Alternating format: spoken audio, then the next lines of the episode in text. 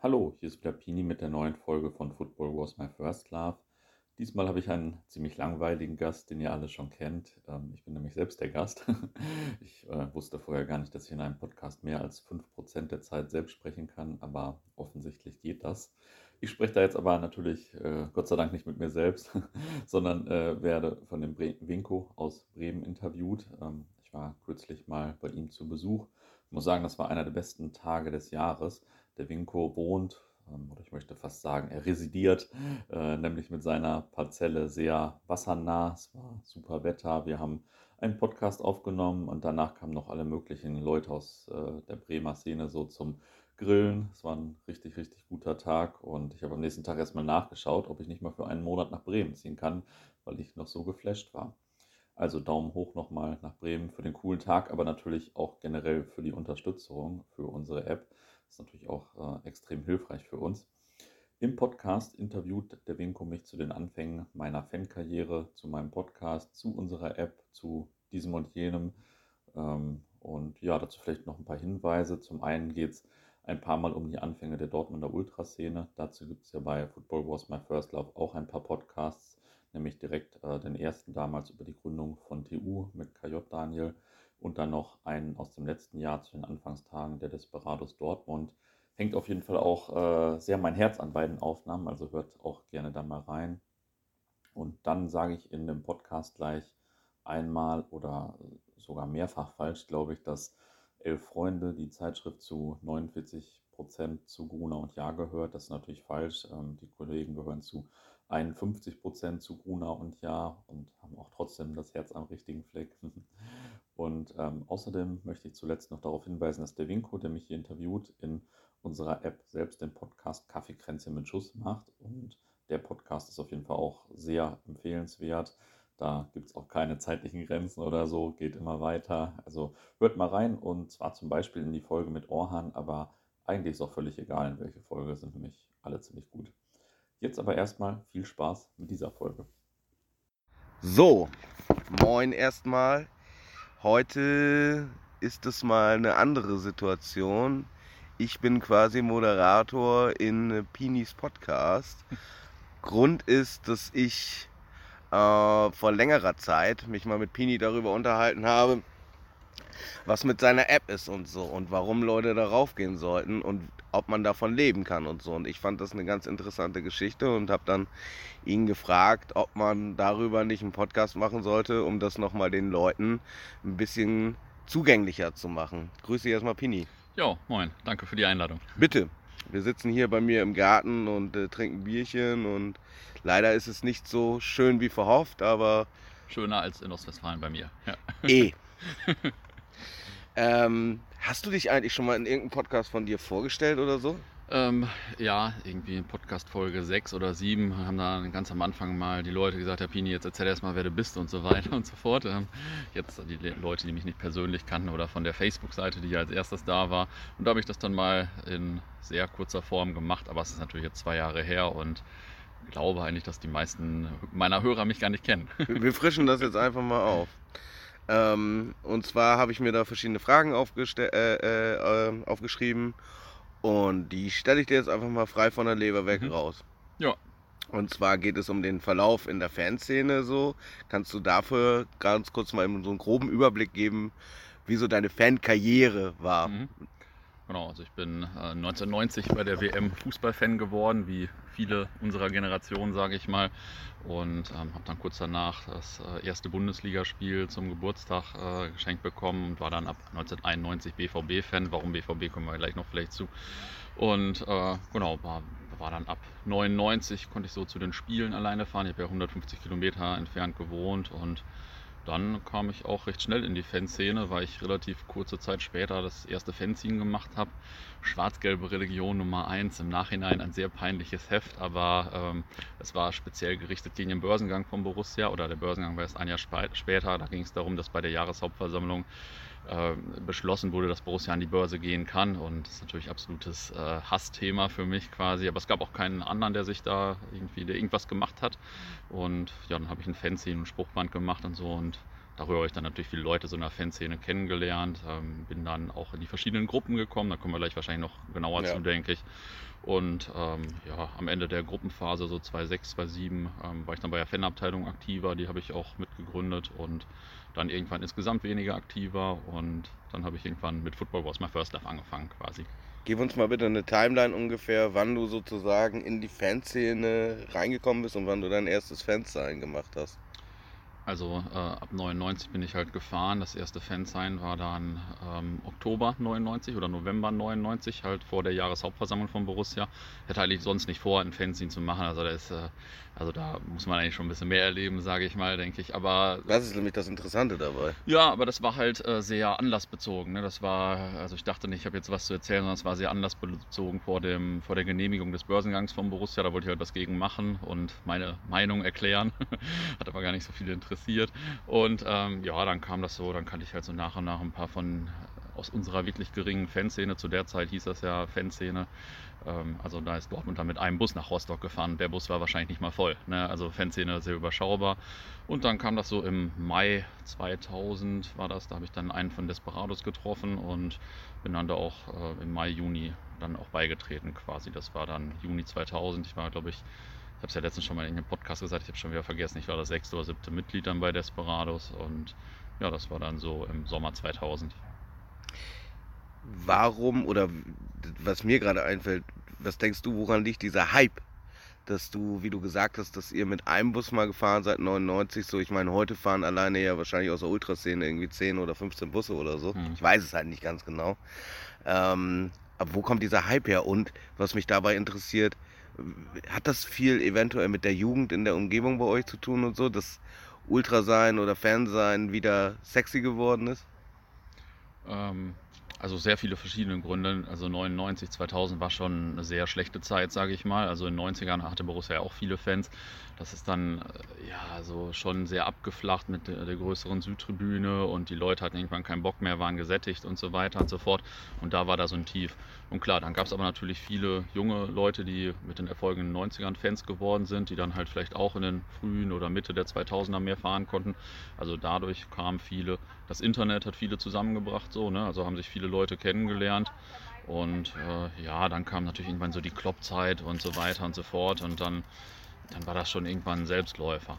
Zu Und Klopp ob habt ihr gar, Entschuldigung, dass ich da reinspreche, aber zu. Klopp habt ihr gar nicht so eine krasse Verbundenheit, oder? Fragezeichen. Ja, doch, also wir lieben ihn schon alle, glaube ich. Also ähm, das ist jetzt halt, für mich ist vielleicht Ottmar Hitzfeld noch ein bisschen prägender, weil er so mein erster großer Trainer war. Aber Jürgen Klopp finden wir natürlich alle richtig geil. Er hat ja auch zu vielen Leuten noch Kontakt so in Dortmund und so. Also der ist schon eine Legende. Aber sein Schatten zerstört uns im Moment natürlich ein bisschen. Ne? Also so, die Zeit war so geil, dass jetzt die nächsten 15 Jahre erstmal scheiße werden im Vergleich.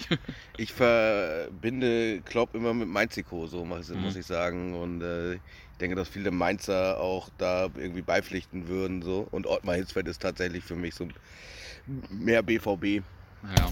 Ja, und Aber also von den aktiven Fans, sage ich mal, die jetzt heute oder in den letzten zehn Jahren aktiv waren, da verbinden natürlich viele ihre geilste Zeit einfach mit Jürgen Klopp, ne? weil du bist Ja, vorher fast pleite, auf einmal wirst du Meister und so weiter und kommst ins Champions League Finale, was man auch nicht so häufig erlebt. Also daher ist er natürlich schon einfach eine Legende. plus der Typ ist einfach ein Charakter. Genau, er ist auch einfach geil. Ja. Auf jeden Fall. Was sind so in Dortmund die Vorläufer der Ultraszene gewesen? Was gab es da so für Clubs? Weil es muss ja, es gab ja, war ja nicht auf einmal, oder war das, ich weiß es nicht, deshalb Hm. klär du mich bitte auf. War das vielleicht so, dass es wie auf einmal wie so eine Explosion gab, dass auf einmal die Gruppen aus, wie Pilze aus dem Boden geschossen sind? Oder ähm, war es so, dass es tatsächlich da so Vorläufer gab, wie, was weiß ich, stets unterwegs oder die Root Boys oder so? Mhm. Ähm, ja, es gab natürlich schon so aktive Fanclubs, sage ich mal, die noch so aus der Kuttenzeit stammen, aber dann vielleicht schon so ein bisschen über die Kutten hinausgehen wollten. Gab da schon noch ja, einzelne Versuche, so Anfang, Mitte der 90er in Dortmund mal eine richtige Ultragruppe zu gründen. War noch schon mal, weiß nicht, wahrscheinlich ein paar Dutzend Leute aktiv, aber nicht so richtig organisiert. Und, Hatte die einen ähm, Namen? Ja, da gab es so verschiedene Versuche. Also Inferno haben sicherlich mal einen Versuch. Nachher nur noch so, jetzt in meiner Zeit einfach ähm, als Zaunfahne von einem Allesfahrer bekannt. Aber früher haben sich da auch mal mehr Leute gesammelt, hatten auch schon so Aufnäher für einen Balkenschal und so weiter, so an Italien orientiert. Dann gab es da mal äh, meines Wissens auch eine Southside-Fahne und so, haben auch ein bisschen versucht, Leute zu organisieren. Aber also das war alles immer schon jetzt nicht in heutigen Maßstäben.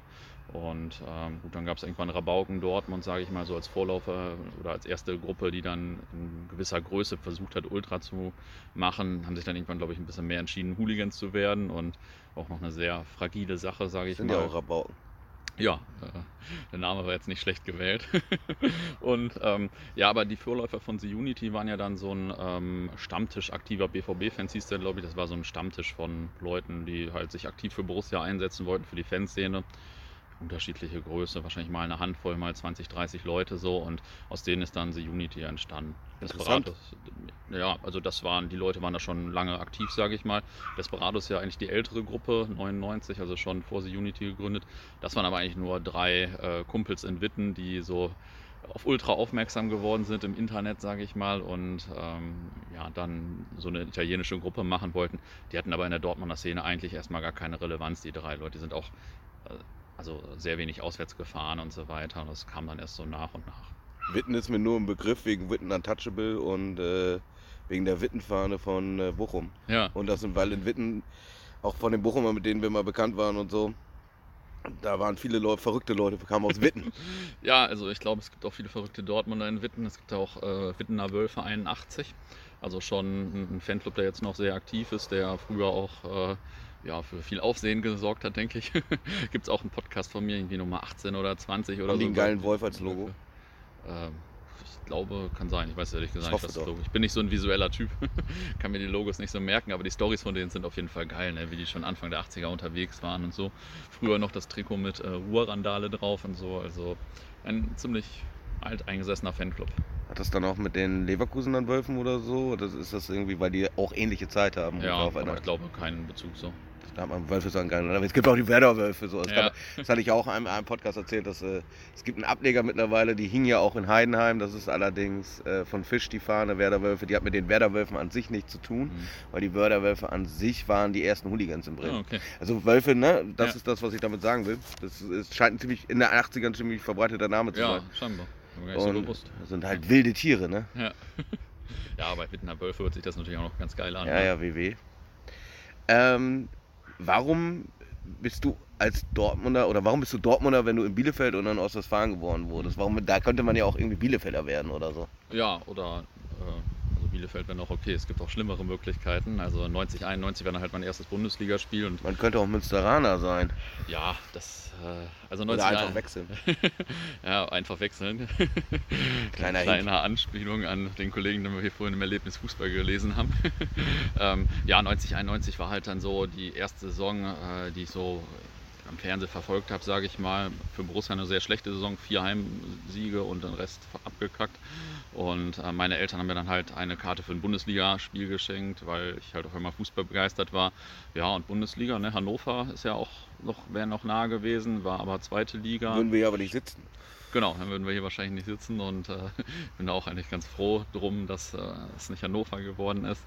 Ähm, Arminia wäre natürlich am naheliegendsten gewesen, aber die waren da gerade in der Oberliga, dritte Liga damals. Also die haben dann auch nicht gegen Borussia Dortmund gespielt, sondern gegen VfR Sölde oder so, denke ich. Ähm, und ähm, ja, dann natürlich Schalke war auch zweite Liga, was so in der Nähe gewesen wäre. Dann blieb eigentlich so jetzt aus regionalen Gesichtspunkten fast nur Dortmund. Und ja, erste Heimspiel auch direkt 3-0 verloren, aber ja, war halt passiert, ne? Wie war das so der erste Eindruck für dich vom Stadion? Das war noch das ganz alte Westfalenstadion, ja, ne? Das war noch das schöne alte Westfalenstadion, das man liebt, wenn man es sieht. Ähm, ehrlich gesagt erinnere ich mich, also alle sagen ja immer die Südtribüne und so weiter und so fort. Ich erinnere mich fast gar nicht beim ersten Spielbesuch daran. Das war dann ja auch Haupttribüne oder irgendein, also irgendeine Sitzplatztribüne. Ich erinnere mich nur daran, dass wir 3-0 verloren haben und der Typ hinter mir immer über Günther Breitz gemeckerte, unseren damaligen Mittelfeldspieler. Also Hat dein Vater dich da mitgenommen? geprägt. Ja, genau. Aber Papa hat äh, da jetzt auch keinen Bezug zu Borussia gehabt oder so. Ne? Also es ist jetzt kein Dortmund-Fan gewesen oder so. Er wollte nur, dass sein Junge jetzt mal ins Stadion geht quasi. Und äh, dann waren wir aber die Saison danach dann mal auf der Südtribüne, ich mit meinem Fußballverein, bei dem ich gespielt habe, da. Ja, und wenn du dann natürlich einmal auf der Südtribüne standest, ganz unten, also war ja damals auch noch ein bisschen anderes Publikum, drei also Rock, Rocker und, Ja, alles einfach Fußball. so ein bisschen. Also, ich komme ja vom Land und äh, so im Ruhrpott war das schon ein bisschen anders als auf dem ostwestfälischen Land. Die Leute so mit Vokuhila zum Teil noch 3-1 gewonnen, also auch dreimal Bier über den Kopf gekriegt. Ne? und, oder wie dann die Mannschaftsaufstellungen gebrüllt wurden und so, ne? so mit der Nummer 1, Stefan Kloß und so weiter. Das war, das war natürlich legendär, habe ich wochenlang davon geträumt. Und äh, ja, ganz unten auf der Südtribüne. Und das war, das war halt einfach ein Erlebnis. Ne? Das war schon richtig geil. Ist, für viele ist wahrscheinlich so die Südtribüne Segen und Fluch zugleich, ne? weil das ist ja einfach ein riesen Ding. Ja, also früher auf jeden Fall Segen, heute aus meiner Sicht eigentlich fast nur noch Fluch. Also es ist natürlich so legendär und Borussia vermarktet das. Und bei Choreos ist natürlich krass, wenn da das ganze Ding voll ist und so. Aber äh, für die Stimmung ist natürlich völlige Scheiße. Hm. Da habe ich auch mit dem ähm, Jens vom Fanprojekt, der beim Fanprojekt war und so, da habe ich auch gesagt, also ich war mal früher mit Jens. Äh, Jens Volke? Ja, genau. Ah, ja. genau. Ja, Fanbeauftragter war der. Ja. Ist, der, ist der noch Fanbeauftragter? Nee, aber er arbeitet jetzt noch bei Borussia so im okay. Jugendbereich. Und äh, da habe ich dann auch gefragt, ey, wie macht ihr das denn mit Choreos und so? Ist doch also vom Finanziellen her. Ja. Das war Anfang der 2000er oder so, ist ja wahnsinniger. Den habe ich getroffen bei Profens. Ja. Ähm, Deine erste, also was, deine erste, was waren deine ersten Bezugspersonen in der Fanszene und so? Bist du auch so dann als Schalklaus da irgendwie hingegangen oder so? Also am Anfang hatte ich auf jeden Fall auch mal fünf Schals oder so, also vielleicht auch sieben, keine Ahnung. Das war mal relativ kurz und ähm, es gab dann relativ schnell so ein NRW-Ferienticket ähm, und das habe ich mir dann gekauft und bin dann halt auch zu Dortmund Amateure und sowas gefahren und Dortmund Amateure, ähm, Heimspiel damals, 300 Zuschauer oder so, sehr übersichtlich. Und da kommst du dann natürlich auch, weil ich auch so ein schüchterner kleiner Junge vom Dorf war, kommst du mit den Leuten so ein bisschen ins Gespräch, die da die Stadionzeitung verteilt haben. In dem Fall, das war von Fans halt gemacht, die Stadionzeitung. Ja, und dann hatte ich dann den ersten Kollegen, der halt auch ein Fanzine gemacht hat, die Yellow Press. Und dann kamen wir so ins Gespräch, dann haben wir so ein bisschen zusammen gemacht und der hat mir immer die Karten besorgt und das war wahrscheinlich so die erste Bezugsperson und dann habe ich relativ schnell den Jan vom Bierstadt-Kurier kennengelernt, auch ein Dortmunder Fanzine zu der Zeit. Also für mich ein absolutes Idol der Typ, weil der war halt dann schon nach Italien gefahren und solche Sachen. Und äh, ja, dann kam das so nach und nach, dass dann, da habe ich die jüngeren Leute so kennengelernt, Reviersubs hießen die. Und ähm, die hat man dann so auf Auswärtsfahrten, Zug nach Duisburg und so getroffen und dann kam das so nach und nach. Also teilweise so im Stadion, teilweise dann halt auch über Internet schon. Ähm, also gab es dann ja schon äh, die Rabauken-Website und das Gästebuch und solche Späße. Ähm, ja, das waren so die ersten Zugspunkte am Anfang. Natürlich alle sich ein bisschen über mein erstes Fanzine amüsiert, weil es war wirklich hässlich. Ich werde dir mal ein Bild zeigen, das ist wirklich hässlich. Ich gebe das, ich habe davon zwar noch welche, aber ich gebe das auch wirklich nur den härtesten Sammlern, weil das so peinlich ist. Aber dadurch haben dann natürlich schon, haben schon irgendwie ein paar von den Leuten, die damals so, ich sag mal, so eine Art Vorsänger waren oder was zu sagen hatten, kam ich mit denen so in Kontakt und die fanden das natürlich dann schon ganz gut und mich mit denen ab und zu mal gefahren und so weiter und so fort. Und dann kam das so in der Saison 99, 2000, vor allem im zweiten, also in der Rückrunde so. Du hast viel dann auch immer mit Medien so zu tun gehabt und so, ist das richtig? Also das klingt so ein bisschen so durch. Ja, äh, also eigentlich eher unbewusst. Also ähm, war, war, mir gar nicht so klar, aber ich will, also vor allem zu der Zeit, wenn man da als Fan aktiv war, sage ich mal, was, was macht man, wenn man nicht so die Fanszene hat oder so, dann schreibt man halt als erstes ein Fanzine oder macht äh, ja, macht ein Spruchband quasi und dann kommt das natürlich so relativ, äh, also so, jetzt habe ich ja eigentlich mehr so das Interesse, so Fangeschichten festzuhalten. Damals geht es eher darum, ein bisschen Propaganda gegen den Börsengang zu machen quasi. Podcasts sind für mich auch immer so ein Teil von Oral History so. Ja. Und äh, das ist halt das gesprochene Wort, was direkt draußen ist und man gibt jungen Leuten jetzt was weiter, aber das bleibt ja auch draußen so, ne? Und ja. äh, man kann immer wieder nachvollziehen und gerade, dass wir darüber reden. Und deine Intention war ja sicherlich auch über die Anfänge der Ultrakultur auch in ja, Dortmund zu reden und so. Und für viele ist das halt, guck mal, das ist halt, für mich ist 1980 genauso weit weg wie irgendwie die Anfang der 2000er ja. oder so. Aber ähm, für die jungen Leute, die halt jetzt irgendwie, was weiß ich, 2000 2003 oder 2002 geboren sind oder so, die kennen das ja gar nicht ja, so. Das ist für mich auch eine Intention, für mich persönlich eine Intention gewesen, das herauszugeben ja. und äh, die Leute teilhaben zu lassen. Ja, absolut, absolut. Äh, gibt ja schon viele interessante Stories, ist ja auch jetzt ganz anders als früher, sage ich mal. Ja, ja. Das kann man schon ganz gut mal festhalten. Gibt es den Bierstadt-Kurier noch? Hm, nee, den, Yellow äh, Press gibt es glaube ich noch, ne? Ähm, Yellow Press, weiß ich gar nicht, ob es. Also ich glaube eigentlich, dass es da schon lange keine Ausgaben mehr gab. Bierstadt Kurier auch nicht. Jetzt gibt es ja den Money so als BVB-Fanzine, unter anderem von dem Moppel herausgegeben. Das war auch einer der ersten Leute, die ich so kennengelernt habe. Auch ein richtig verrückter, ähm, der alle paar Jahre halt ein neues Fanzine startet. Und das ist jetzt so das Dortmunder Fanzine, der Money. Und das ist, äh, das ist richtig geil. Ich dachte, das wäre von Unity oder so. Nö, das ist vom, also Moppel und Casterta sind so die beiden. Ähm, und dann gibt es halt noch diverse Leute, die ja mal mitschreiben und so, aber das sind so die beiden Macher. das ist, also es soll auch von der ganzen Fanszene sein, jetzt nicht auf einzelne Gruppen oder so. Liegt tatsächlich bei mir auch zu Hause beim Klo, aber ich habe mir so viele, dadurch, dass ich Angst hatte, wie andere Leute äh, Reis gehortet haben oder so, Ja, habe ja. ich dann Fansigns gehortet. Ähm, weil ich Angst hatte, dass, oder äh, weil es logisch ist, dass nach der Corona, es gibt, es wird einen kleinen, äh, so, so, so, es wird nicht so viel rauskommen. Ja. So. Und äh, dann habe ich immer Angst, dass ich auf, auf dem Klo oder so nicht zu lesen habe. Ja. Oder nachher noch auf, so wie früher irgendwie, was weiß ich, äh, dann irgendwie auf Shampoo schauen muss oder so. Ja, ja, also auch, äh, die Kollegen waren ja sehr fleißig. Die haben ähm, zu Corona dann direkt eine zwei Hefte rausgebracht, ne? die vier und die fünf. Also von ich daher. weiß nicht, welches ich zu Hause habe. Ähm,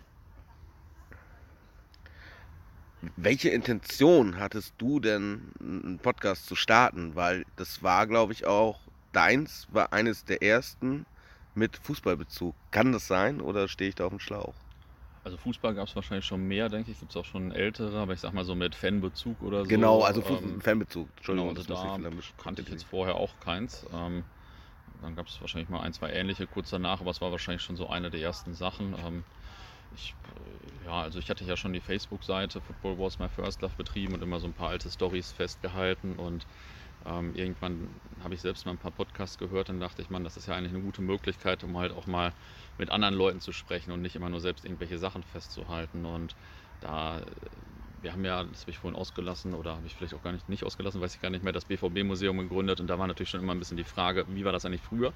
Und es war halt nicht festgehalten, das ist scheiße. Ne, Die ganzen Sachen aus den 70ern, das zu rekonstruieren und so, naja. Ja, und dann habe ich gesehen, okay, es gibt Podcasts, jetzt kannst du einfach den ganzen Krams mal selbst festhalten, wenn du die richtigen Gesprächspartner findest. Und ja, dann habe ich einfach mal angefangen mit äh, KJ Daniel, also einem der Gründer von The Unity. Das war ja auch dann die erste Folge, die Gründung von The Unity, weil ich das eigentlich so, ich wollte eigentlich immer so historische Momente und Sachen so festhalten, gar nicht so regelmäßig Podcasts, sondern einfach so historische Sachen für die Nachwelt festhalten.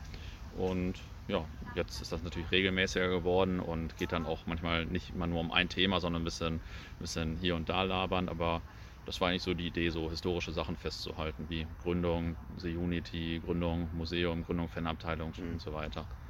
Hat das dein Leben beeinflusst, so ein bisschen, diese Podcasts zu machen? Ähm, also die letzten zwei Jahre auf jeden Fall. Weil also, wir da ja rübergehen jetzt, dass du eine App gestartet hast, Ja. auf dem das die Leute wahrscheinlich dann auch hören. Und da interessiert mich, also ich habe null Plan, wie man sowas überhaupt macht. So, ich bin richtig technikhindert so. Und ähm, was war deine Intention, so, ein, so eine App zu entwickeln? Ähm, also eigentlich mehrere. Das erste war, dass ich bei mir zu Hause ähm, ziemlich viele Fußballbücher habe, die ich in meinem ganzen Leben aber niemals lesen werde. Also wenn ich jetzt im Moment vielleicht, keine Ahnung, drei Bücher im Jahr lese oder fünf, dann müsste ich wahrscheinlich so 200 Jahre alt werden, um diese ganzen Bücher zu lesen. Werde ich nicht machen. Und Aber man kann da gut mit angeben, ne? ja, also mich, mich erschlägt, also früher fand ich es immer richtig geil, ich hasse diese ganzen Sachen, ne, angeben, keine Ahnung. Wie viele ja Frauen so hast du viele. damit schon aufgerissen? Ja, Ich glaube nicht mit den Fußballbüchern, eher mit den anderen. Naja. Die Fußballbüchersammlung. Ähm, nee, aber ähm, das ist natürlich ein bisschen bitter, was man alles da nicht lesen kann. Und warum nicht? Weil weil es halt wenig Möglichkeiten in meinem Leben eigentlich so zu lesen gibt. Weil wenn du unterwegs bist zum Fußball oder was weiß ich, kannst du immer lesen. Aber jetzt heute hier, ich bin äh, hin, hingefahren, zwei Stunden mit dem Auto, da kannst du ja nichts lesen. Hören kannst du aber schon was. Dann war die Idee halt eigentlich erst so Zusammenfassungen oder Vorstellungen von Fußballbüchern anzubieten. Und dann kamen wir mit meinem Kollegen und ich dann halt so nach und nach auf die Idee, okay, wenn dann brauchst du eigentlich auch eine eigene App und ja, dann ist das natürlich so ein bisschen ausgeartet, aber das ist jetzt natürlich eine gute Möglichkeit, um vielleicht zum Beispiel auf manche Podcasts mehr aufmerksam zu machen. Wenn du jetzt Dortmund folgst, dann kriegst du automatisch neuen, irgendeinen neuen BVBler, der einen neuen Podcast startet, da rein. Der kann aber sonst, wenn er jetzt bei Spotify oder so startet, den kennt ja keiner erstmal. Und da kann man für Podcaster, denke ich, schon Reichweite organisieren, sage ich mal. kannst auch äh, dann natürlich selbst vielleicht ein paar eigene Staffeln machen, die du sonst äh, so nicht machen würdest und so, wenn das nicht deine eigene Technik ist. Und ähm, ja, so hat sich das so nach und nach entwickelt quasi. Wie ist es? Ich muss mir, die Frage habe ich dich ja auch gestellt, ne? Dich ja auch, dir ja auch gestellt. ähm, Schnauze denn. ähm, wie macht ihr das? Wie finanziert ihr euch? Also kannst du davon leben? Ähm, also jetzt auf jeden Fall nicht. Also ich, äh, wir haben so einen. Na, du siehst jetzt auch nicht arm oder unterernährt aus. Nee, unterernährt auf jeden Fall nicht, obwohl ich äh, am Abnehmen arbeite gelegentlich. ähm, ich, ich, bin der Dicke hier. ja, aber ich habe auch Potenzial. Ähm, naja, also äh, wir haben so ein Gründerstipendium jetzt und das sind äh, 1000 Euro im Monat für jetzt 15 Monate und das ist natürlich ganz gut, ist jetzt aber nichts, wovon man sein Leben auf Dauer bestreitet. Ähm, aber also wir sind jetzt zwei, mein Gründerkollege und ich hatten jetzt vorher beide so eine andere, also andere Firmen unterschiedliche, die wir teils ganz, teils teilweise verkauft haben und davon können wir halt jetzt noch ein bisschen leben. Ne? Auf Dauer ist, muss das natürlich schon mal anders werden. Du warst doch selbstständig, sehe ich das richtig? Ja, genau. Um, ähm, in welchem Sektor, nur mal ganz kurz, um das. Genau, also es ist so äh, eine Firma, die mehrere Personal, äh, also Internetseiten betreibt, über die Personal vermittelt wird. Also wenn du jetzt zum Beispiel Hausarzt bist auf dem Land und einen Nachfolger suchst oder so, dann ähm, haben wir den vielleicht in unserer Datei oder sonst suchen wir dann für dich quasi. Also nicht, so, nicht, so, nicht so Sklavenvermittlung oder so. Ich sage immer die gute Seite vom Personal, weil ähm, also ich wollte auch nie Personalvermittlung machen. Red dich ruhig raus. War eigentlich, äh, ja, eigentlich war die ursprünglich die Idee, so Unternehmensberatung für Arbeitgeberattraktivität zu machen, weil da viele Firmen, glaube ich, schon leicht ein besserer Arbeitgeber sein könnten und ein bisschen cooler sein könnten. Naja, aber irgendwann wollten die Leute doch Personal haben und dann haben wir, also vermittelt die Firma jetzt ohne mich, ähm, halt Personal an Zahnärzte, Hausärzte, Apotheken. Ich sage immer die gute Seite vom Personal, weil. Das hast du jetzt schon mehrfach gesagt. Ja, ja weil es ist, es ist halt schon, es ist halt schon geil, wenn da auf einem Dorf, da sitzen irgendwie drei Arztpraxen und äh, man, man sieht, bald ist gar kein Hausarzt mehr da und du vermittelst da einen hin das ist schon geil. Also das hat, äh, also das finde ich schon gut, hat schon Nutzen, sage ich mal. Das läuft jetzt ohne dich weiter. Ja, ja, genau. Also und du wurdest ausbezahlt dann und kannst davon ein bisschen auch ein Leben bestreiten. Ja, genau. Also teilweise habe ich, einen, also ich einen Teil dieser Firma verkauft, aber ähm, einen Teil habe ich halt auch noch. Ähm, okay. Und ja, jetzt machen die Jungs, also ich habe das erst alleine gegründet, dann zwei Mitgründer gefunden und die beiden Jungs machen das jetzt mit unseren Mitarbeitern. Also gibt es ja auch ein Team und ja, jetzt seit ich nicht mehr dabei bin, läuft es fast besser, würde ich sagen.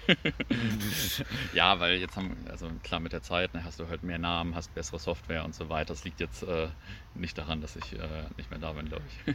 Plus, du bekommst ja immer noch Geld dann davon, so. also das ist ja sicherlich nicht schlecht. Das imponiert mir, muss ich ganz ehrlich sagen. Ja, also da wird, ähm, da wird eigentlich meistens kein Geld zum Jahresende ausgeschüttet. Das ist, äh, oder zumindest jetzt erstmal nicht, vielleicht mal irgendwann. Jetzt ist eigentlich mal die Idee, lieber dann noch äh, irgendwie ein bisschen mehr zu machen, mit mehr Mitarbeiter einzustellen und so. Ähm, aber vielleicht wird da irgendwann mal Geld ausbezahlt. Du musst da, du musst, du musst da drücken, du brauchst Geld. ja, ja, also wenn das mal irgendwie funktioniert, wäre das auf jeden Fall gut. Aber so, alles gut, ne? Geht aber das, gut. das Ding ist ja, dass du jetzt tatsächlich etwas machst, was dir wirklich Spaß macht und dass du davon leben kannst. Also dass du von dieser App, wie du schon sagst, du kannst nicht vollständig von leben, aber das ist etwas sehr Idealistisches. Kann, ist das so oder ja, interpretiere ich ja, da zu viel rein? Klar, das ist äh, ist schon so, ja. Und äh, das ist ja für mich. Da wurde jetzt kein Businessplan am Anfang gemacht oder so. Einfach drauf los. Ja, ja, der wurde jetzt mal zwischendurch. Jetzt habe ich letztens äh, mal das erste Mal so ein bisschen in Excel rumgerechnet und so. Aber und, ähm, ein bisschen Minus? Ähm, also unsere Zahlen sehe ich ja auch so immer und natürlich verliert man da am Anfang auch immer Geld und so. Jetzt äh, habe ich aber ein bisschen verstanden, keine Ahnung, wie viel Geld man braucht und so. Aber äh, also alles okay. Es, es, es ruiniert nicht mein Leben auf jeden Fall.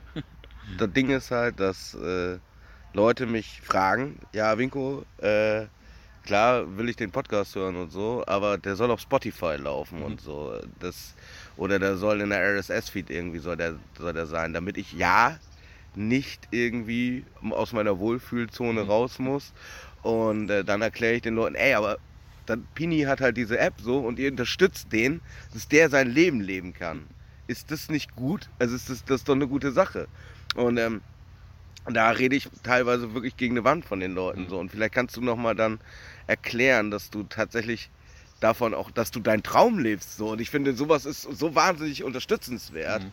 Ähm, und das war auch für mich die Intention, mich mit dir zu unterhalten und den Leuten das vielleicht ein bisschen näher zu bringen, weil die wissen tatsächlich vielleicht teilweise nicht, was dahinter steckt. Dass es dort mhm. tatsächlich es einen Menschen gibt, der davon leben kann.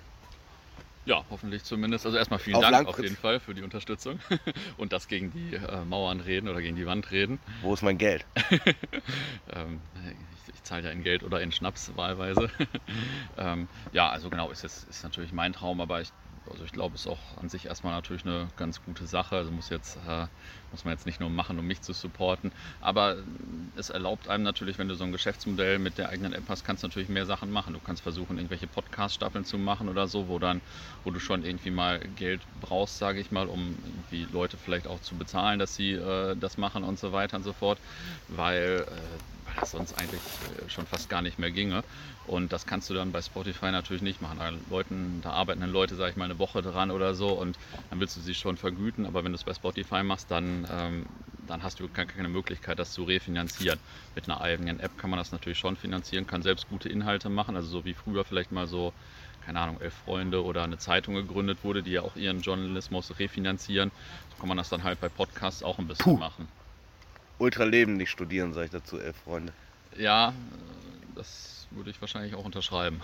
Aber das war am Anfang natürlich auch ein bisschen anders. Da habe ich ja mit denen noch Fanzines getauscht, quasi. Also elf Freunde gegen Yellow Press oder so.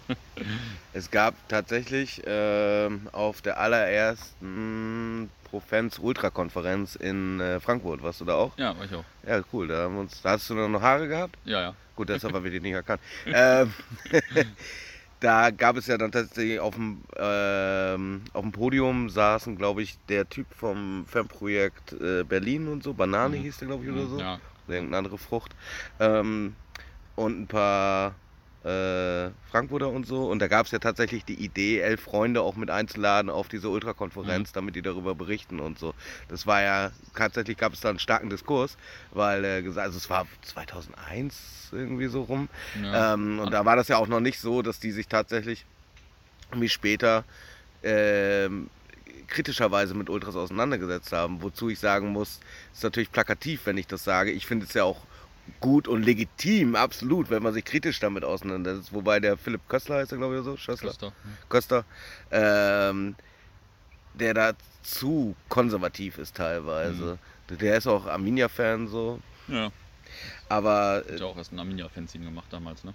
Okay, dann so hat er wahrscheinlich dann angefangen. Ja. Aber es gab, was ich damit sagen will, es gab die Überlegungen und die waren teilweise damals noch näher an den Leuten dran, als sie vielleicht jetzt sind. Heute ist es vielleicht ein High-Class-Magazin oder so, was auch nicht schlecht sein muss. Ne, klar. Gibt, halt- gibt es halt eine Elf-Freunde-App anderes, bei euch, oder nicht? Ne? Ähm, also es, gibt eine Elf-Freunde-App, es gibt aber jetzt keinen Podcast bei uns im Ah, okay. Moment. Keine Ahnung, vielleicht gibt es den mal, aber im Moment äh, gibt es den nicht.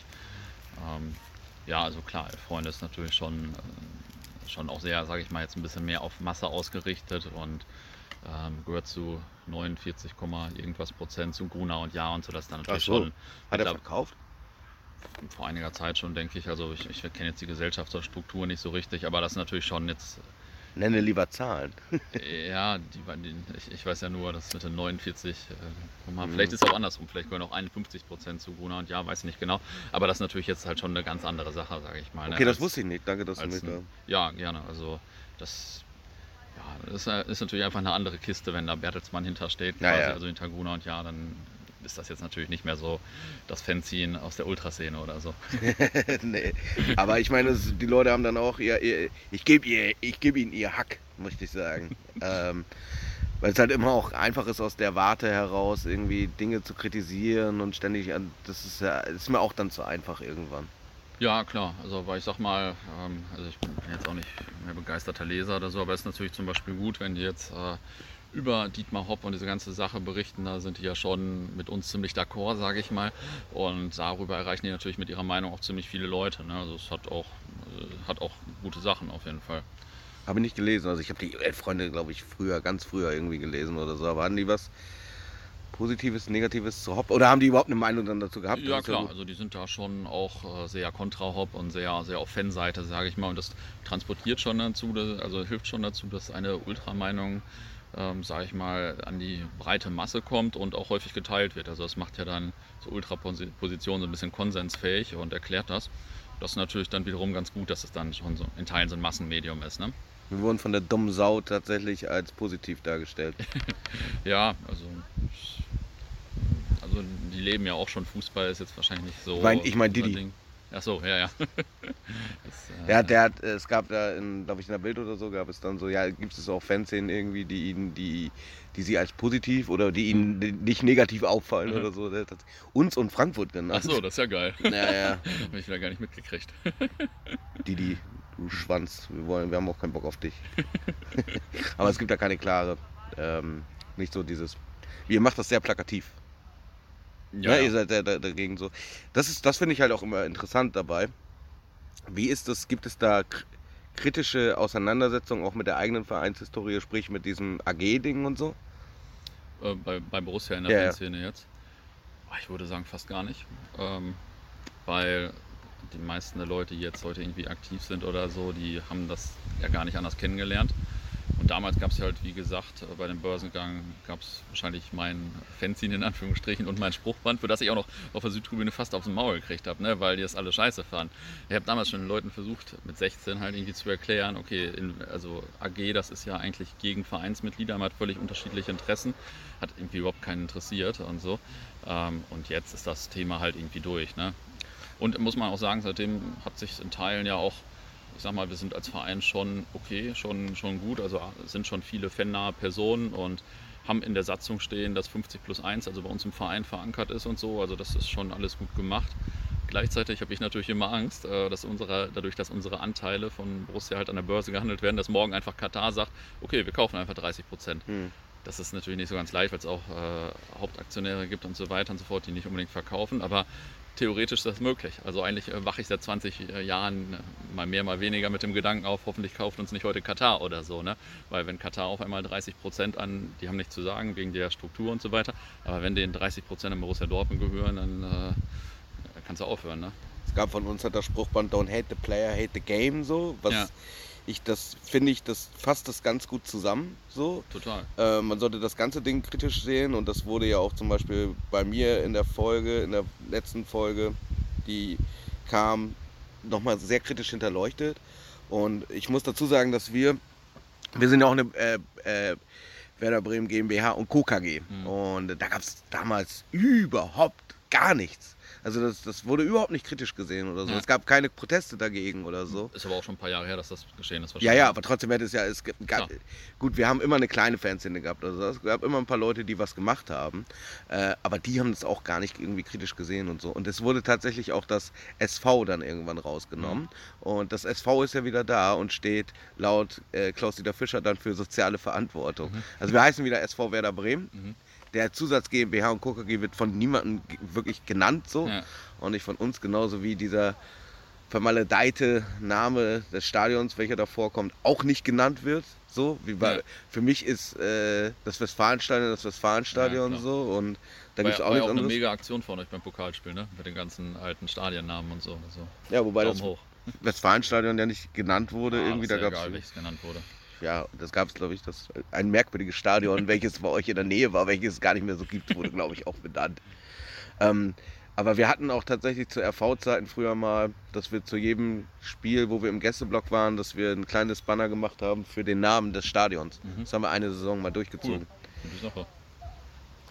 Ähm, wo stecken wir denn jetzt? Ja, ich habe ein bisschen, bin ein bisschen ausge abschweift. Ne? Nee, das ist ja nicht wir, wir labern ja hier, das ist ja ein Gespräch. Ja. Ne? Also das, ja, ist ja, das, ist ja, das ist ja genauso wie ich Fragen dann, ich habe auch Dinge hier, die ich nicht auf dem Zettel habe, die wir jetzt gerade besprochen haben. Und das ist ja das Gute. Ein Podcast ist für mich eine Unterhaltung zwischen zwei Menschen, die sich kennenlernen. So, und deshalb ist das auch ein Mehrwert für die Leute, die dann zuhören. Ähm, und von daher kann man gar nicht ausschweifen. Das gehört zum Game dazu. Okay. Mm. Ist das Siehst du Podcast als eine Alternative zu Fans sein? Eher Bereicherung oder gibt es sogar Überschneidungen? Ähm, also es ist auf jeden Fall eine Ergänzung, würde ich sagen, ähm, weil also Fanzines gibt es ja auch weiter. Es ist ja auch völlig unterschiedlich, wie man die so nutzt, sage ich mal, wie man, wenn man liest und hört, ist noch ein bisschen unterschiedlich. Von daher ist auf jeden Fall so eine Ergänzung, auch ein Teil eine Kombination. Also ähm, jetzt zum Beispiel Money haben wir dann natürlich versucht, über einen Podcast sehr bekannt zu machen. Und ähm, ja, von daher schon eine Kombination. Natürlich gibt es dann Leute, die wahrscheinlich kein Fanzine mehr schreiben, sondern lieber Podcasten oder so, weil das halt Leuten wie mir sehr entgegenkommt. Man redet und hat was und wenn ich erst ein Fanzine machen muss, dann stürzt wieder der Rechner ab und so die ganze Hassel, ne? Das äh, war schon immer ziemlich, äh, ziemlich nervig irgendwann. ähm, ja, und von daher kann man das, glaube ich, ganz gut kombinieren. Hat auf jeden Fall bestimmte Vorteile des Medium, ne, weil du kannst halt Leute richtig zu Wort kommen lassen und so. Das ist, kannst du schriftlich nicht so darstellen oder ich kann es zumindest nicht. Aber klar, ist natürlich auch mega geil, wenn du das Heft mal, so ein Heft mal in der Hand hast. Ne? Das ist natürlich nochmal ein ganz anderes Gefühl. Es ist halt, halt was Haptisches, logischerweise. Ja, total, total. Ich finde aber bei dem Ding bei Podcast ist es so, dass der Wortwitz teilweise besser rüberkommt. Das ist eine direkte Wiedergabe. Ja. Die kannst du so in dem Fan also für mich ist ein gesprochenes Wort was anderes als ein geschriebenes Wort, weil beim geschriebenen Wort kann ich teilweise wieder Sätze verändern und so und ich spreche zum Beispiel auch anders, als ich schreibe. Ja. Manchmal. Also ich habe Ja. den gleichen Wort. Ich, viele meiner Texte sind durchsetzt mit Wortwitz. Ich schreibe auch noch im Schnitzer zum Beispiel, wo ich froh bin, dass Stefan mich da manchmal ranlässt. Ist ja auch eigentlich so mit das einzige Fansein, was wir rausbringen äh, äh, in der Fanszene. Zum 15. Mal jetzt oder so, ne? Ja. Gesagt. Ich habe ihn diese Woche ja getroffen. Ähm, also 15 Ausgaben, 15 Jahre, Respekt. Kauft das Heft, wenn ihr es kriegen könnt. So, man, es ist teilweise dann auch viel immer schon ausverkauft, weil das mittlerweile beliebt ist. Mhm. Und auch kein, also es ist keine Randnotiz mehr, würde ich sagen, im Game. Und da muss man ja mal sagen, kann man jetzt mal Props äh, geben, wo es Überschneidung gibt, ist nämlich der Poppenheiner Ja, Podcast, der von Stefan rausgebracht wird, wo auch Fans sein Schreiber zu Wort kommen. Äh, was ich sehr interessant finde. Die letzte Ausgabe zum Beispiel mit dem Hayopai fand ich interessant. ja, Auch dann mal die Leute einfach zu hören, die du, du das ist ja genauso wie bei, wie bei, wie beim Gazen Stanley oder so. Ja. Ja. auch ich lese den Drömbüttel, weil ich ihn einfach teilweise lustig finde. Ähm, der hat sich ja auch ein bisschen verändert jetzt. Aber man hört dann auf einmal die Leute, die man ja eigentlich so ein bisschen, man ist, äh, kennt die teilweise, man verfolgt ihre Sachen jahrelang. Ich hätte mir zum Beispiel auch wahnsinnig gerne zum Beispiel sowas wie einen Hop Hard Podcast gewünscht oder so, Ja. weil die einen wahnsinnig guten Humor hatten. So, Ja. so der typische Frankfurter äh, in die Fresse Humor. So. Leider gibt es die gar nicht mehr. Ich glaube, der, wer hat die rausgebracht? Der, der, der, Ingo der Braun hieß der, glaube ich. Ja. Ne? Ja. aber der ist, glaube ich, der macht, glaube ich, gar nicht keine Fansigns mehr wirklich. ja, also weiß ich nicht genau, aber von dem waren auf jeden Fall damals so die ersten Ausgaben, die ich noch so hatte. Und äh, ja, ist natürlich mega cool, wenn dann irgendwie mal die Leute noch mal so ein bisschen kennenlernst oder anders kennenlernst, äh, von denen du immer was liest. Ne? Das ist natürlich Ja. schon geil. Also ich finde, ich finde, für mich ist das eine Bereicherung. Manche Leute raffen das nicht oder ähm, verstehen nicht, warum das überhaupt macht oder dass man sich irgendwie äh, in den Vordergrund stellen muss oder will oder so. Aber das machst du doch in diesem Ultra-Ding die ganze Zeit irgendwie so. Von daher ist das, schließt sich das für mich nicht aus. Und äh, man hat die Möglichkeiten, mehr zu publizieren, die Leute zu erreichen. Und es ist ein alternatives Medium, wo man äh, die Möglichkeit hat, mit Menschen sogar zu interagieren. Ich habe über die äh, über die Instagram-Seite oder so, was dann Leute, auch Puristen lehnen das ja auch ab und so, Ja. ist ja auch alles okay so. Aber ich kann mit Menschen sprechen und schreiben, die ich so nie kennengelernt hätte. Also für mich ist das ein Vorteil.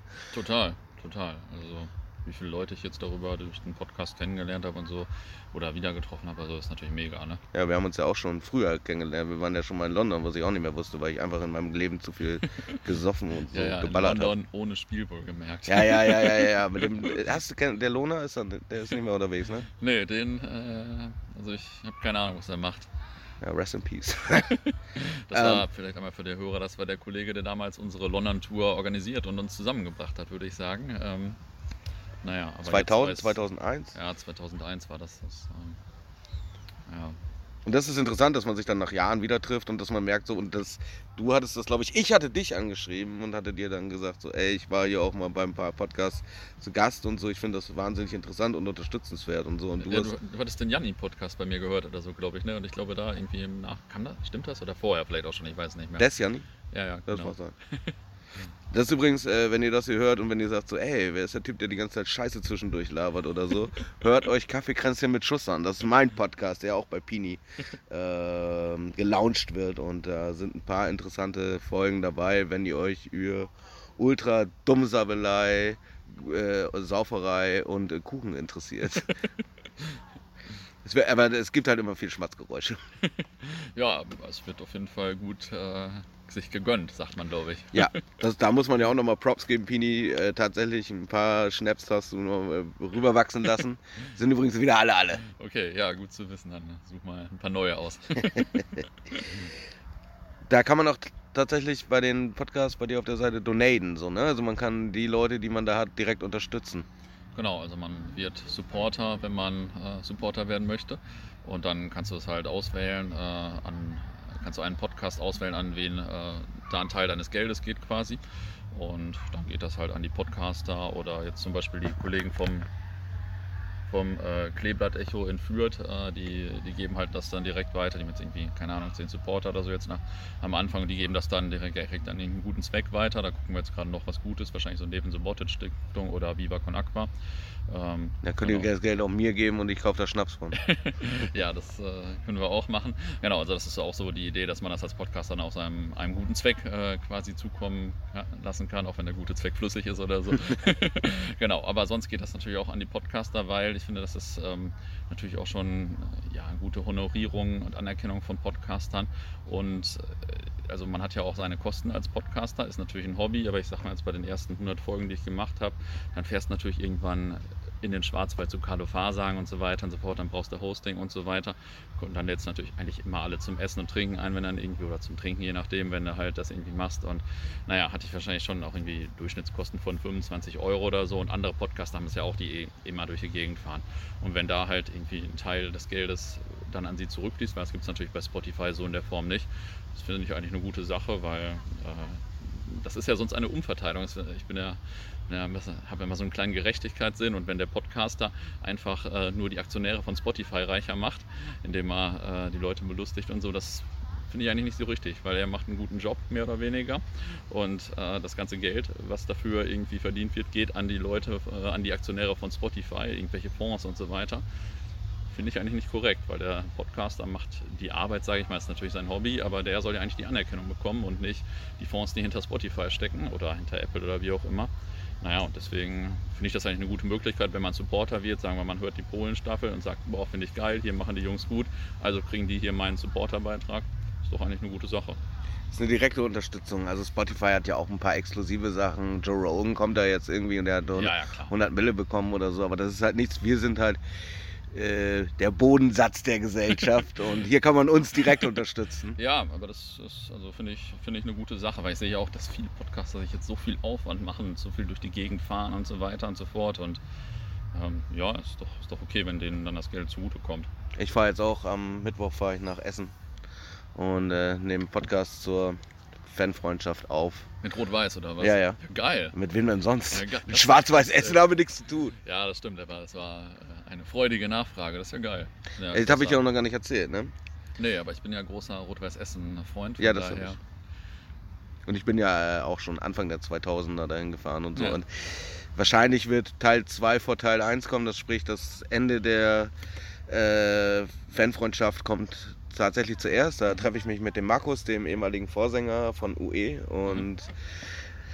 da hoffe Markus Aurelius ja, heißt er, ja, weil, genau. weil, also sagen, sagen wir jetzt einfach mal so, ja. einfach mal raus. Aber ähm, ich, ich habe den bei Hörmer äh, irgendwie ja. ge gehört und so und ja. da bin ich auf den aufmerksam geworden. Ich kenne den als Vorsänger oder so, aber persönlich habe ich nicht so wirklich viel mit ihm zu tun mhm. gehabt, weil das halt schon die Ausläufer der Freundschaft waren, beziehungsweise der persönlichen Freundschaft. Mhm. Es gab, geht da ja auch noch weiter. Ähm, aber wenn ihr dazu mehr erfahren wollt, dann müsst ihr natürlich auf Kaffeekränze mit Schuss gehen, wo es demnächst das nochmal ja. gibt. Aber ist ja cool, also das war ja auch schon ein super Podcast bei Hörmer, ähm, bei, dem, bei dem Snoopy. Ähm, Snoopy ja auch alter Fencing-Kollege, mit dem habe ich früher ist getauscht. Er, der, ne? der Snoopy hat, ist doch aber vom BVB, oder nicht?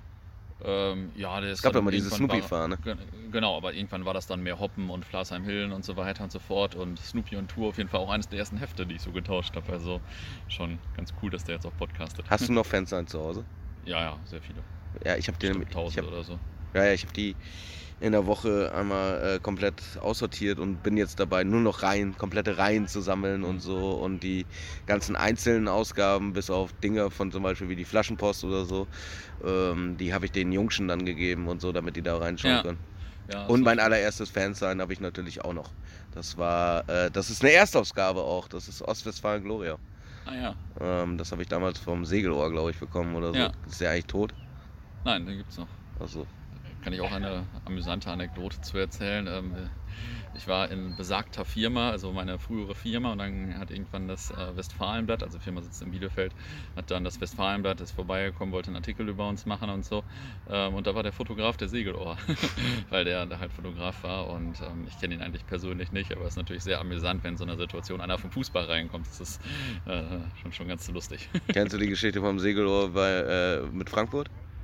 Ähm, da hatten die eine Segelmoor-Spruchband oder so. Oder ne, und sie hatten, na, sie hatten auch tatsächlich äh, Doppelleiter, wo in der Mitte Scheiße war und links und rechts Segelohren. So. Die sie dann zum Gästeblock hin und so. Die waren ja damals als auf der Gegend gerade und so ja. sind sie da, war auch Anfang der 2000 Ich weiß, Frankfurt muss sich halt mit jedem anlegen und ja, ja. sie können es halt. Ich muss hier mal nebenbei mein Köpfchen eincremen ich komme ein bisschen in die Sonne raus. ja, das, dann, äh, dann brennt es nämlich gleich. Wieso, warum hast du keine Haare? Genetisch bedingt, würde ich so. sagen. Ich bin ein echter Platenius, also da ist das so. Ja, wir, wir kriegen bei uns in der Familie kriegen wir alle graue Haare. Ah ja. Finde ich aber sexy. Ja, das, ähm, das, wäre bei uns in der Familie wahrscheinlich auch so, allerdings äh, ja, hat niemand die Haare dann lang getragen. die die noch da waren. Ist auch geil, ne? dass die Leute dann einfach irgendwas mitbekommen, wo wir uns über Scheiße unterhalten oder so, was sie auch gar nicht sehen oder so. Ja, ja. Das, das, ist, das ist Podcast, Leute. Ähm, ist auch immer sehr spontan. Ja. Man, man kommt manchmal auch vom Holzken auf Stadtken so und äh, unterhält sich über Dinge, die gar nicht auf dem Zettel stehen. Das finde ich auch mal ganz interessant. Für so. mich ja vollkommen ungewohnt, dass ich mehr als 5% Redeanteil habe, aber ich äh, mache gerne mal eine Ausnahme. Für mich auch. Auch wenn ich interview oder so, da laber ich den Leuten auch manchmal rein. ja, aber das macht den Charme einfach aus. So. Ähm, hast du noch mal so, sag uns mal bitte was zu Zukunftsaussichten. Welche Dinge sind da noch geplant? Was wird in der App noch installiert? Habt ihr vielleicht irgendein, irgendeine Bombe, die du platzen lassen kannst? ähm, wenn, dann würde ich sie hier auf jeden Fall gerne platzen lassen. Ähm, ja, also ähm, was natürlich noch tausend Ideen. Ne? Ist jetzt noch nicht so 100% konkret oder so. Was natürlich gut funktioniert hat und sehr gut ankam, war die Polenstaffel. Und ähm, ja, vielleicht, also sowas könnte ich mir schon vorstellen, ganz gut zu wiederholen. Jetzt haben wir so eine internationale Reihe gestartet, also der Schlü und äh, bei uns in der App. Und ähm, da sprechen wir immer zu äh, regelmäßig zu internationalen Themen. Jetzt am Anfang mit Kai Tippmann, dann wahrscheinlich noch mit ein paar anderen Experten. Ähm, ja, und so Staffeln zu verschiedenen Themen fände ich zum Beispiel ganz cool. Hast du mich ja letztens nochmal auf die Idee gebracht. Du hast ja gefragt, einmal, äh, kennst du eigentlich jemanden, der beim, Pokalfin äh, beim Weltpokalfinale 98, 97 war von Dortmund? Ähm, und da kann man natürlich auch vielleicht nochmal ein bisschen was zu machen, kann unterschiedliche Leute interviewen oder so. Das kann man, da bin ich natürlich schon heiß, irgendwie zu bestimmten Themen nochmal Serien zu machen. Ähm, Allerdings äh, noch nichts, was jetzt nächste Woche anfängt. Weil das halt so krasses Weltpokal ist, so für mich out of mind. So, ne? ja. Das ist äh, un unfassbar. Ja. Ich muss sagen, da funktioniert unsere App schon ganz gut, weil du kannst einfach, also ich habe das so gemacht, habe das bei uns einfach eingegeben, Weltpokalfinale. Ähm, und da kam dann halt direkt äh, ein Buch, was wir vertont haben, dann ein Podcast mit einem, der jetzt äh, zum Beispiel auf Spotify nicht gefunden wäre, weil die halt nicht die Beschreibung durchsuchen und so weiter. Und das ist ja eigentlich die Idee hinter der App so ein bisschen, dass man einfach irgendwann nachher einen Suchbegriff eingeben kann und dann nachher, keine Ahnung, die Radioreportage findet, Stories von Fans, die dabei waren, Spielerinterview und so weiter. Ähm, da ist aber noch einiges zu tun, bis das alles da ist. Die Bullen, die wissen, dass wir da sind. Also da ist, da ist noch was in der Mache drin. So. Also die Leute, die können. Ja, klar, klar. Wir sind, also wir sind heiß. Es gibt auch noch viel zu erzählen auf jeden Fall. Es gibt wahnsinnig viel zu erzählen. So. Und äh, Stefan hatte vom das ist auch eine kleine Vorschau vielleicht. Im neuen Schnitzer ist noch ein Interview mit mir drin über den Podcast und so. Mhm. Und da sage ich einfach, dass mein Podcast, der geht so lange, wie er geht. So. Also ich mache mir ja. da selber überhaupt keinen Stress oder so. Und ey, ähm, solange man noch ein paar Wörter über hat, die man irgendwie raushauen kann, so kann man das gerne machen. Und da ist, da ist, das, da ist noch viel Luft nach oben, sag ich mal. Ich habe da noch ein paar Leute, die ich ganz gerne ranhaben will. Bei einigen muss ich wirklich starke Überredungskünste an den mhm. Tag legen. Es gibt so einen Charakter der älteren Hool-Szene und so, den ich gerne, mhm. aber der möchte nicht so ganz gerne vors, äh, vors Mike.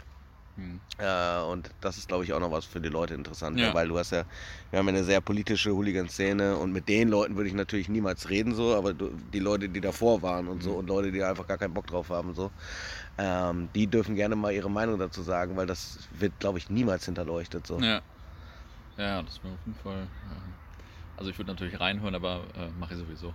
Eben. Du kriegst ja eh die Sachen zuerst. Vor allen Dingen nicht reinhören, kannst du auch ganz hören. Ich krieg erst, mein, ich krieg erst meine Bestätigung, wenn du zwei, drei, vier Minuten guckst. ja, das stimmt, das stimmt. wir, äh, wir, äh, mit dem Niklas Podcast sind wir natürlich heute wieder auf der Eins.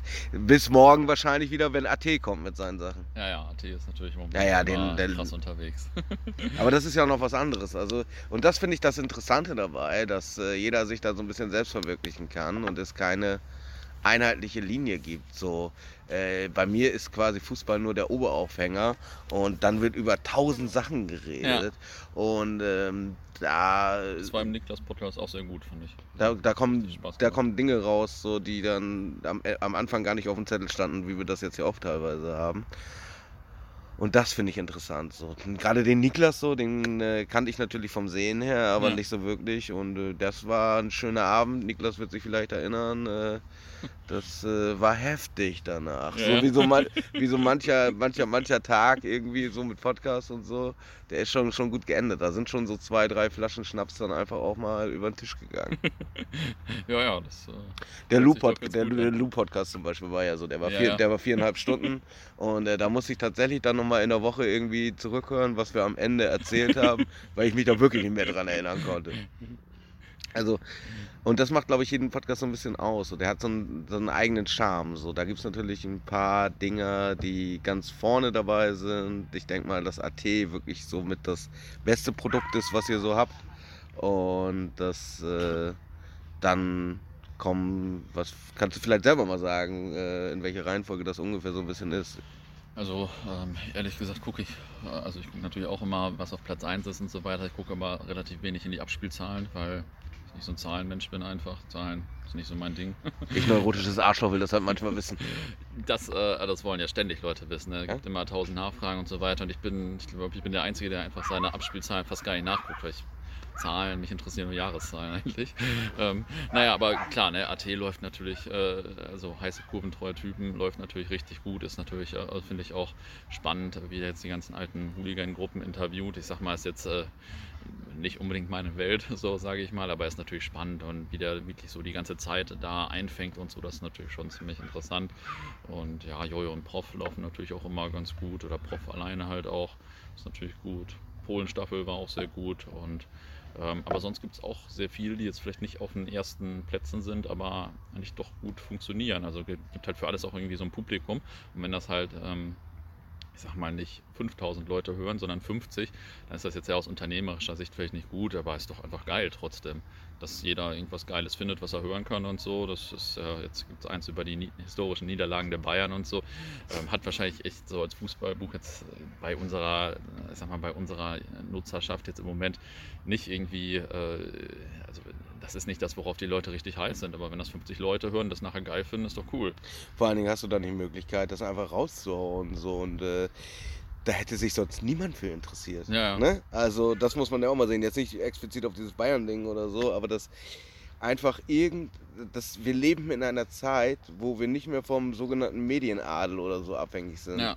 Wir können das selber raushauen und das kann man, denke ich mal, auch nutzen. Und wie du schon sagst, auch wenn ich nach. Natürlich fragt man danach, was ist ganz vorne mit dabei oder so, aber du hast ja vollkommen recht, indem du sagst, so ja, da gibt es aber Spartendinger, so, die vielleicht nur 20 oder 30 Leute hören, aber das sind 20 oder 30 Leute, die sich dafür interessieren und die froh sind, dass er was macht. ja, das ist für absolut. den Entertainment. Absolut. Und also steckt ja auch sehr unterschiedlich Aufwand drin. Als ein Kollege von mir, ich sag mal, der hält nur ab und zu jede paar Wochen mal so eine alte Tour fest und so und ist trotzdem geil. Dann kriegt er da über diese Feedback-Funktion, melden sich halt mal ein paar Leute und sagen, richtig geil, freut er sich. Ist doch, ist doch cool. Das ist tatsächlich auch meine Bezahlung im Endeffekt. Natürlich der Schnaps steht an erster Stelle, aber äh, dass Leute mir, zu, mir was zurückmelden und sich dafür interessieren und die sagen so, ey, krass, wie das sich entwickelt, krass, was ihr für Gespräche habt und äh, ich habe verdammt viel davon gelernt und so, dann ist das für mich eine wahnsinnige Genugtuung und dann ist das für mich teilweise wichtiger als Geld. Aber gib mir lieber Geld. Ja, können wir gleich drüber sprechen, aber so geht es mir auf jeden Fall Ach auch. so, Da hast du, die, hast du die Hunis am Start? Das ist gut. Ich glaube, ich habe 12,30 Euro mit oder so. Aber Ja, naja. ich nehme das, dann nehme ich das Auto. ja, das ist äh, vielleicht sogar weniger wert, da bin ich mir nicht sicher. ja, aber also das ist natürlich äh, schon cool. Also jetzt gerade bei der Polen-Staffel auch vorher melden sich wirklich jeden Tag ein paar Leute und sagen, bin ich voll geil mit der App und der und der Podcast und so voll gut. Ja, und das ist natürlich mega cool, ist viel besser jetzt als wenn wir jetzt noch ein bisschen Umsatz machen, so ist natürlich auch gut, muss ja auch irgendwie sein. Aber so Feedback ist natürlich richtig geil. Oder wenn die sagen, hier, ich habe nochmal deinen Podcast Nummer 3 gehört, da ist aber das und das und so, das ist doch geil. Also die Leute hören das dann auch sehr intensiv, wie man Ja, ja, auf jeden Fall. Ja, ich wurde auch schon äh, mehrfach an der Stimme erkannt. Ne? Also einmal war ich hier beim Bremer SV äh, und auf einmal reden die Leute neben mir, über 100 Zuschauer, da reden drei Leute neben mir auf einmal über den Podcast. Das ist richtig gut, habe ich sie dann angesprochen. Oder woanders wurde ich halt wirklich selbst schon an der Stimme oder am Lachen auch erkannt und so. Das ist natürlich äh, erstmal ungewohnt, aber ist natürlich irgendwie ganz, ganz schön, ne? wenn die Leute dann sagen, boah, du machst einen Podcast hier, das und das, die Folge war geil, ist doch schön. Was für zottelige Charaktere waren das beim BSV? Das ist ja wie so ein, eher so ein Studentenverein. Ja, das waren so, äh, waren auch so Groundhopper wie ich, sage ich mal. So. Die kamen dann von Arminia Hannover, glaube ich. Ja, die haben äh, über den Lehmannhügel oder so, ist auch von Arminia, ne? Lahmannhügel, ja, Lahmannhügel. genau. Ich weiß allerdings nicht, ob die Leute mit dem Heft zu tun haben, aber ähm, auf einmal sprach, standen sie neben mir und sprachen die ganze Zeit, ja, hier war der, der Prof und Jojo im Podcast bei diesem Pini. Und dieser Pini, dieser Pini, haben sie noch gesagt, dass ich diverse Insider-Witze gar nicht verstanden habe von Jojo und dem Prof, was auch de definitiv stimmt. War auf jeden Fall ganz lustig. So, man, ist eine, man, ist, man ist schon eine, eine Randnotiz der Menschen. So. Und hast wie haben sie dann reagiert, als du sie darauf angesprochen hast? Ja, ach, dann haben wir uns ganz gut unterhalten, die zweite Halbzeit. Ich habe auch noch ein paar Töne eingefangen über Hannover und so. Also es war ziemlich lustig. Das ist ja auch so was ganz Spontanes, wie man dann hat, ne? Dass du dann einfach dein. Ist ja auch die Möglichkeit, dass du dein Handy einfach rausholst und dann einfach mit den Leuten Ja. redest. So. so. Das finde ich auch interessant, dass das so ad hoc sein kann. Hast du, beschäftigst du dich eigentlich heutzutage überhaupt noch so wirklich mit der Ultraszene in Deutschland? Oder hast du da eine Awareness von? Ähm, also ich, ich habe auf jeden Fall keine Ahnung, sage ich mal. Also ich bin da jetzt nicht der Experte und wenn wir jetzt äh, Stadt-Land-Ultra-Gruppe spielen würden oder so, Dann Stadt, machen wir gleich. es gibt ja dieses äh, Spiel, dann würde ich da wahrscheinlich nicht gewinnen. Aber Also ich verfolge das nicht so intensiv. Natürlich kriegt man es mit so, aber ich bin jetzt auf jeden Fall nicht der Mensch, der weiß, äh, welche Zaunfahne welche Gruppe da und da aufgehängt hat oder so. Das, äh, und selbst wenn ich es lese oder so, dann vergesse ich es einfach, weil ich ein alter Mensch bin mittlerweile. Aber ähm, also ich verfolge es natürlich noch, aber nicht so intensiv. Ne? Geiler Rockopera. Äh, kannst du noch mal, also explizit so, dass du auch noch mal so eine Sicht auf Dortmund oder auf, auf, auf, auf Bremen hast, so was mich natürlich interessiert Mhm. so ein bisschen. Ja, also von Bremen habe ich wenig Ahnung, muss ich sagen. Da, also keine Ahnung, aber was natürlich richtig geil war, war halt das Pokalspiel. Ne? Ja, ja. Also mit den, also jetzt äh, Ergebnis war natürlich nicht so geil, aber mit den Spruchbändern, mit Für der schon. Choreo und so, ne, und die Stimmung war richtig geil. Also hätte ich gar nicht gedacht in Bremen so schon. Boca Juniors des Nordens. Ja, also war, also war richtig gut auf jeden Fall. Und ja, sonst kann es eigentlich nicht sinnvoll beurteilen, weil äh, also das liegt natürlich nicht zuletzt daran, dass ich auf der Südtribüne relativ weit oben stehe und ich kann dir nachher nie sagen, ob die Gäste jetzt gute Stimmung gemacht haben oder nicht. Weil du kriegst es einfach nicht mit da oben. Naja, Du hörst vielleicht dreimal im Jahr irgendwie die Gästefans oder so. Bei uns kotzen ja alle über den Gästeblock bei uns ab und so, aber Ja. der ist von der Akustik her krass. Das heißt, dass die Leute, die sagen so, jo, alles klar, wenn ich auf der Nord bin oder so oder auf der Süd, dann höre ich nur den Gästeblock. Das, das, über, also das hätte ich gar nicht gedacht, überrascht mich. Aber Ja, wir sind ja eh nicht so laut oder so, aber ähm, im Pokalspiel, in so besonderen Spielen oder so, muss ich sagen, zieht man die Masse mal mit so. Ja. Aber ähm, das hat sicherlich auch mit der Mentalität der Menschen zu tun und äh, mit vielen, vielen, vielen anderen Dingen. Äh, der Gäst, also der Gästeblock ist aber an sich so von der Akustik her sehr gut. Natürlich ist der sehr steil und so. Mhm. Also du kannst dich nicht so wirklich gut, du kannst dich so richtig geil Fahne schwenken da und so. Ja, klar. Und dann stehst du da oben hinter der blöden Anzeigetafel. Ich stehe ja, versuche eigentlich meistens oben im Gästeblock zu stehen. Das ist da schon in Teilen relativ scheiße dann von der Sicht und so. Aber es ist, äh, schlimm ist natürlich der Einlass. Ne? Das ist jedes Mal mega Pain. Ey. Das ist echt immer richtig nervig. Vor allem für Leute wie mich, die eigentlich gerne fünf Minuten vor Anpfiff halt reingehen. Ne?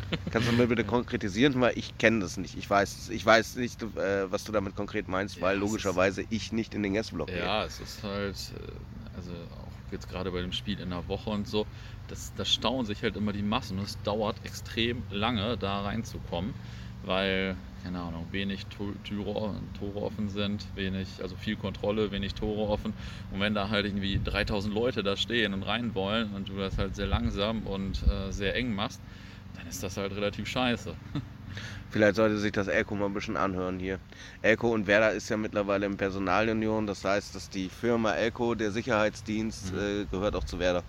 Die haben auch ihren Büro oben, Ah, okay. quasi direkt beim Gästeblock. Ja, also da ist auf jeden Fall noch richtig Potenzial, dass da nicht mal irgendwann was passiert. Also bei diesen ganzen Gästeblock-Einlässen und so. Sage ich dem Herrn Mühlbrat mal, wenn ich Ja. ihn sehe. Ja, also gerade bei so einem Spiel in der Woche ist doch scheiße. Ja, naja, das ist, das ist ein, sicherlich ein guter Punkt. Ähm, viele gibt es ja auch, also einige Leute, die halt vorne dann auf die, auf die Absperrung gehen und dann für die Zaun fahren, um die aufzuhängen und so. Da dreht der Zeigler ja zum Beispiel auch jedes Mal durch und so auf. Für mich hat das ein süditalienisches äh, oder südamerikanisches Flair, wenn da Leute vorne teilweise rumhängen und so. Ja, ja. Gut, wenn da einer mal runterklatscht, so, das ist natürlich ein Problem. Ja, Aber klar. der alte Gästeblock zum Beispiel bei uns, so, der war halt schon ultra geil, ne? Ja. Der, der Unterrang und so. Ähm, und dann war es so im Oberrang, wir sind früher teilweise mal in den 90ern oder Anfang der 2000er sind wir zum Kiffen immer oben in den alten Gästeblock gegangen, weil heutzutage kommst du gar nicht mehr ins Stadion wirklich rein. Ja, Elko hat da auch unten ein Büro, wo ständig Wach, Wache ist, so. Ähm, also 24-7. Wir gehen auch ständig durchs Stadion, nachts auch. Und äh, früher gab es gar nicht. Du bist einfach ins Stadion gegangen und äh, konntest dann deinen Schabernack da treiben. Und Ja, für mich war es einfach immer wunderschön, sich in den Gästeblock zu setzen und abends da einfach zu kiffen und äh, sich zu unterhalten und mit den Leuten zu sinnieren. So. Ja, ja, kurze Anekdote von unserem Stadion. Also ich habe dann ja bei, als wir das Borussium gegründet haben, habe ich dann auch zwölf Monate als, oder 14 Monate als Student bei Borussia gearbeitet, habe mich so um die Sachen für das Museum gekümmert, dass da Ausstellungsstücke äh, zusammenkommen. Und äh, irgendwann stand ich vom Stadion, habe den Hausmeister angerufen, ja, können Sie mich nicht reinlassen und so, sagt er, ja, gehen Sie doch rein. Ja, es war halt einfach immer alles offen da. Aber deswegen sind natürlich auch viele ähm, Ausstellungsstücke, potenzielle Ausstellungsstücke, die in der Nordtribüne waren, halt einfach weggekommen. Ne? Also, aber das war halt vor äh, 10, 15 Jahren einfach noch ein bisschen anders. Es war alles ein bisschen stumpfer, stupider oder es war einfacher und äh, das hat den Charme auch ausgemacht und deshalb Total. verliert es seinen Charme. Wir sind ja auch dabei, dass bei Werder, dass sie jetzt peu à peu dafür sorgen, dass es ein Rauchverbot gibt und so und Ja, ja. ach ja, das ist halt, ne, also da muss man sich selber, du bist selber am, du bist, man ist selber Fan und man ist aber auch, man hat die Macht als Konsument tatsächlich dann auch zu sagen, so, nee, ich unterstütze das alles nicht mehr. Aber für mich ist das, für mich ist Werder Bremen Teil meines Lebens so und äh, ich kann das nicht missen und das ist äh, teilweise auch ein bisschen Masochismus und man regt sich über so viele Dinge auf, aber du kannst nicht davon, das, das ist äh, mein Heroin so, davon Ja. kann ich nicht lassen. Ja klar, das ist ja das Unfaire, sage ich mal, weil du bist ja eigentlich nicht Konsument, so, weil wie jetzt von, von irgendeiner Biersorte, die du einfach boykottieren kannst, sondern du siehst dich ja eigentlich immer als Teil davon und du kannst ja nicht einfach die, den Verein wechseln wie die Biersorte und so. Und deswegen kann man halt jeden Scheiß mit uns machen. Der, Ide der Idealismus ist halt immer noch da und äh, man, ja, wie das halt immer ist, ne? Man verklausulisiert sich das so ein bisschen, man macht sich das so ein bisschen schön, man idealisiert das so ein bisschen für sich. Dann äh, heißt es am Ende so, ja, es ist, geht halt um die Stadt, um die Farben. Ähm, und wir sind der Verein. Ich sehe mich tatsächlich auch immer noch als Teil Ja. dieses Vereins. Und deshalb bin ich kritisch. Ja, ja, auf jeden Fall. Also, ja, und die, die ganzen Leute und so weiter, die das ausmachen und so. Also, es ist, äh, man, also man kommt da schon nicht von los. Da kommt man nicht von los. Egal wie scheiße es ist, wenn du jetzt äh, wieder nach Augsburg fährst oder Augsburg geht vielleicht noch, wenn du wieder in dieses Stadion da in Mainz fährst oder so. Meinziko ist Hammer. Wir haben den äh, damals mit dem Sonderzug, als wir da waren, äh, ist ja Hamburg abgestiegen und so. Und das war mit eins der geilsten Spiele ever. So. Ja, ja, ich äh, erinnere mich an die Podcast-Folge, in der musste auch geschnitten werden. Ja, ja, ja, ja, ja, ja. Das ist übrigens, das äh, hatte Stefan mich auch drauf angesprochen, so. Ja, bei dir wird ja gar nichts geschnitten und so. Ich sag, oh, das ist ein Mythos. Da wird schon manchmal geschnitten. Da muss auch manchmal geschnitten werden, weil im Suff wird da so viel Scheiße manchmal gelabert oder so. Naja, das ist halt manchmal so. Derbe Witze werden, derbe Zoten werden da gerissen. Aber da- das, das, das, das Beste bleibt drin, sag ich mal. Pini, ähm, wir sitzen jetzt hier noch ein bisschen, trinken ein paar Bier, grillen und gleich kommen noch ein paar Leute. Der Orhan will noch mit dir reden. ja, darauf freue ich mich ja schon. Der ist ja spätestens oder durch den Podcast bei dir eine Legende. Er war auch schon vorher eine Legende. Ja. Man, man kann ihn, der Gemüsemann, Wolfgang N.O. Ähm, hier kommen noch ein paar Freunde von mir und so, dann grillen wir. Ich habe extra noch ein paar Hähnchen und leckeres äh, Fleisch besorgt. Du bist hoffentlich kein Veganer. Nee, nee. Sehr gut. Ähm, und ja, wir machen uns einen schönen Tag und das ist doch auch etwas Schönes, dass das uns so verbunden hat und dass man sich nochmal wieder kennengelernt hat. Und Ja, in der Tat.